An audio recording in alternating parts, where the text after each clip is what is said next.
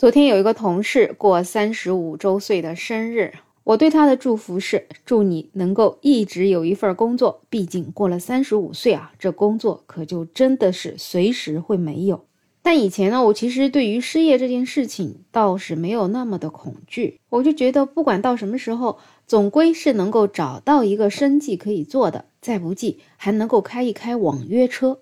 可是如今才发现这件事儿啊，也并不是那么容易的。最近就有记者采访了生活在上海的网约车司机，有司机就反映啊，他们一天跑车十四五个小时，可是仍然攒不下钱；也有司机自己带着被褥直接睡在车里面，长达五个月。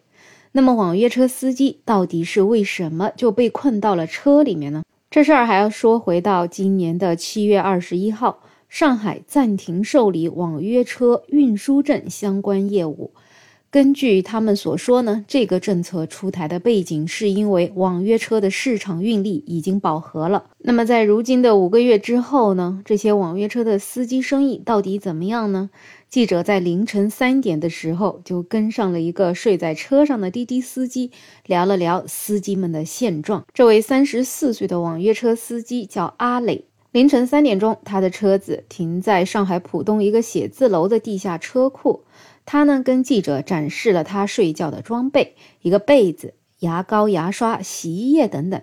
他说，大部分郊区的充电桩附近都有热水，用一个折叠盆就可以洗脚、洗衣服，比较实用，也不占地方。每天收工之后呢，他就会找一个充电站，趁着充电的功夫，他就在车上睡上几个小时。而这样的日子，他就过了五个月。为什么要睡在车里呢？他说：“当然就是为了节约每天的生活成本了，不仅仅是为了省点房租，还可以提高出车的效率。如果说租的房子在浦东，接了个去虹桥的单子，回家就需要时间，要空跑。那么为什么如此精打细算呢？其实有很多网约车司机都和这位三十四岁的名叫阿磊的司机一样的，车子啊是租来的。”每天眼睛一睁开，就欠着租车公司三百五十块钱的租车费，所以必须得拼命跑，才能争取为自己攒下一点点钱。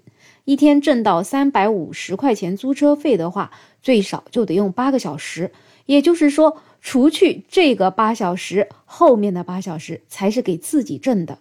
他跟记者介绍，在十一月一号的这一天，他整个跑车的总流水是八百三十三块钱。最后能进自己口袋的大概是四百块，而他这一天开车开了多久呢？他是凌晨两点收工的，充电一个半小时，睡到八点半开工，其他时间基本都在路上，一天只吃两顿饭。所以呢，每天有十五个小时在路上跑，充电花掉三个小时，每天就有十八个小时在工作，将近三点到八点半，这个五个多小时的时间是在睡觉。而像他这样子，一天也就是挣四百多块钱。他说，除了生病，几乎每天都在开车。有一天呢，他的流水只有一百多块钱，因为那一天他的痛风犯了，腿肿的没有办法走路，但是也只敢歇半天。可是就是歇的这个半天。就等于说他是亏的。除了这位司机，还有很多司机都是睡在车上的。而原因呢，就是如果你每天不在路上跑，那你租的这辆车啊，可能连他自己都养不活。所以呢，其实就是在靠时间换钱。总而言之，每个月呢，实际到手根本就没有多少钱了。再加上如果还有房贷的话，那么这个生活的压力真的是巨大的。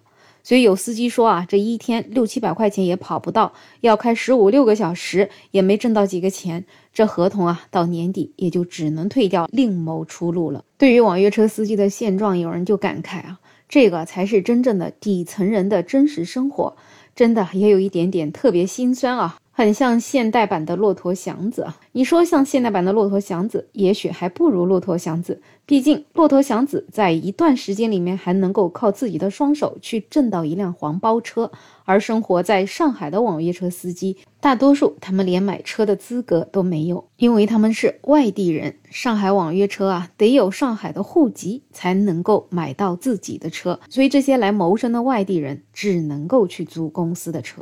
那么在这样一个时代啊，其实还是衷心祝福每一位朋友都能够拥有一份自己的工作，或者能够拥有一份自己的事业，能够养家糊口，把自己的生活过好。